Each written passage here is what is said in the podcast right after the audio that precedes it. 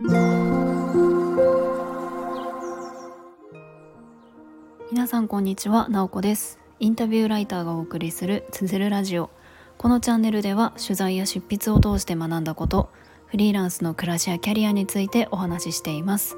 毎週朝6時半から聞く感性を磨くトレーニング聞くトレブもやっています。気になる方は概要欄のリンクから詳細をご覧ください。今日は4月27日木曜日です。皆さんいかがお過ごしでしょうか？えっ、ー、と今日はですね私一日えーと、家で仕事をしていました。いつものように。はい、でお昼はいつもあの何かしら作って食べるんですけれども天気がですねとってもよくってまああったかい感じだったので、まあ、今日はチャーハンを作ったんですけれどもチャーハンをお皿に盛って、えー、庭に出て庭にある切り株みたいなところに座ってご飯を食べておりました。なのであの空が青くて、まあ、目の前にはこう緑がたくさんあるみたいなところでご飯を食べるみたいなちょっとピクニックみたいな感じでやっていました。あのやっぱりですねなんかこう外に出るとか外の空気を吸ったりとかあと視界その目に入ってくるものも緑みたいなのってすごくいいなというふうに感じました。本当に今ってちょうどいい季節ですよね。なんかどんどん外に出たくなるような感じで、まあ、ちょうどいいタイミングでゴールデンウィークね、あの来ますけれども天気とかどうなんですかね。私はちょっとあのお出かけする予定が入ったりしているのでえっ、ー、となんかいい天気だといいなと思っておりますでですね今日お話ししたいのが SNS についてです、まあ、今って発信する時代というかもう誰もが発信できるようになりましたし発信するあの媒体もいろいろありますよね。でその発信の大事さみたいなのもやっぱり独立してフリーランスになっていくとより感じるように、えー、なりましたで私自身がまあどういうふうに SNS と付き合ってきたのかっていうところと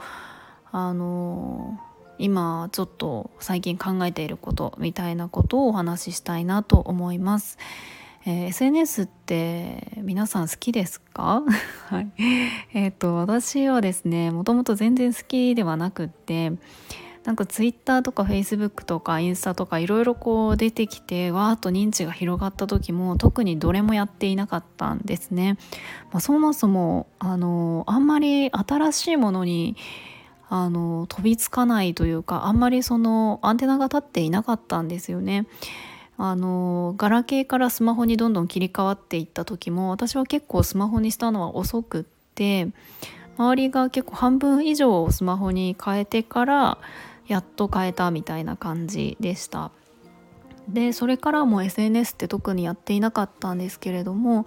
やっぱりきっかけとなったのはその一番最初の仕事である教員を辞めたことがきっかけでした、まあ、その時始めたのが Facebook だったんですけれども、まあ、Facebook って言ったらまあ割と,、えーと、特に当時はリアルでつながっている方と友達になるみたいなのが主でしたけれども、まあ、私にとっては発信するみたいなことはそれが初めてだったので、えー、割と新鮮な体験でした。まあ、あとはあの学校の先生をやっているとやっぱりあの生徒に見つかるみたいなのってすごく抵抗があったのでなんかそれもあって SNS ってやっていなかったんですよね。でそれからまあ始めるようになって、えー、今はまあこのスタンド FM も一つですけれどもスタイフは私どれくらいやってるかな？えっと2年くらいですかね2年ちょっとやっていますけれどももう一他にはえーと、ノートですねブログサイトの note、まあ、あれを SNS と言っていいのかちょっとわからないんですけれども、まあ、自分の発信っていう意味では、えー、ノートであの個人的にインタビューをさせてもらって記事を書いたりとか自分が訪問した場所のあの紹介記事を書いたりみたいなことを、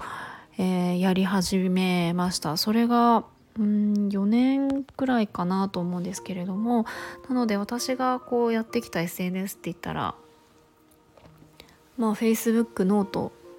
スタイフみたいな感じで、まあ、それぞれやってきた長さは違うんですけれども、まあ、そんな感じですねあとはツイッターとインスタはアカウントはあるんですけれどもあんまりあの積極的に使っていないなっていう感じです。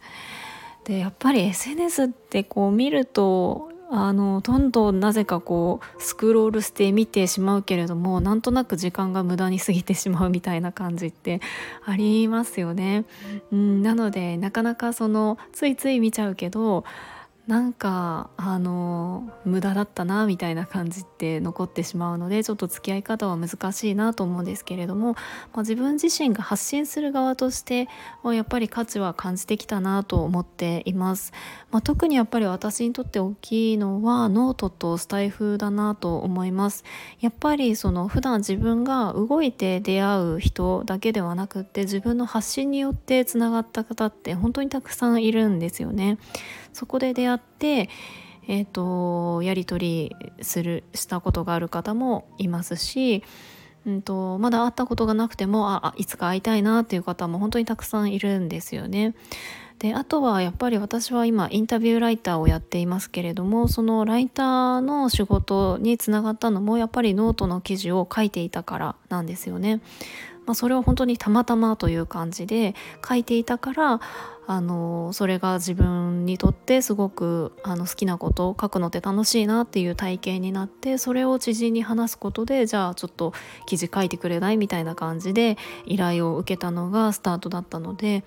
やっぱりあの、まあ、発信というよりかは何かあの新しいことをやってみることの価値っていうのはすごくあるなと思っています。であとはやっぱりそのフリーランスになってからっていうとやっぱり人とのつながりがより大事になってくるんですよね、まあ、ちょっとやらしい言い方にはなってしまうかもしれないんですけれどもやっぱりその仕事の依頼を受けたりとかってするのって発信しているかどうかはすごく影響があるなと思いますやっぱりそれをきっかけに知ってくれてあのその私のサービスを届けることができるみたいなのは大きい価値だなと思うんですよねで私も同時にその SNS で知った方の何かやっていることを応援したりとか商品を買ったりとかなんかサービスを受けたりとかっていうのはすごくやっぱり好きだなと思っています。でですね最近そうもう少し何て言うか自分の発信みたいなところを積極的に、えー、やっていこうかなっていうのを思っています。まあ、スタイフはですね、まあ、私の日常みたいな感じで普段こう考えていることとかをお話しする場所としてまあほとんど毎日やってるかなと思います、うん、たまに空いたりしてるんですけれどもあとですね最近ちょっと思っているのがインスタをやってみようかなと思ってます。インスタのアカウント私ここのあのアカウントとリンクはさせてないんですけれども一応あのアカウントは持っていて写真とか何枚か投稿してるかなと思うんですけどもあのめちゃくちゃ何て言うんですかね本当にただの日常みたいな感じであと普段写真を撮る習慣とかが全然ないのであんまりインスタってこう定着しなかったんですよね私には。でも少しあのやっぱりあのいろんな方の発信を見ていると本当になんかその方の世界観が伝わるというかやっぱりあの写真とか映像とかデザインとかってあの人柄が伝わるなっていう風に感じるのでちょっとあのそこでやってみてもいいかなっていうのはちょっと最近思っていることです。まあ、ただですねなんか何を発信しようかなみたいなのはあの悩むとこなんですけれども多分この「つづるラジオ」で話していることのあの視覚版というかあの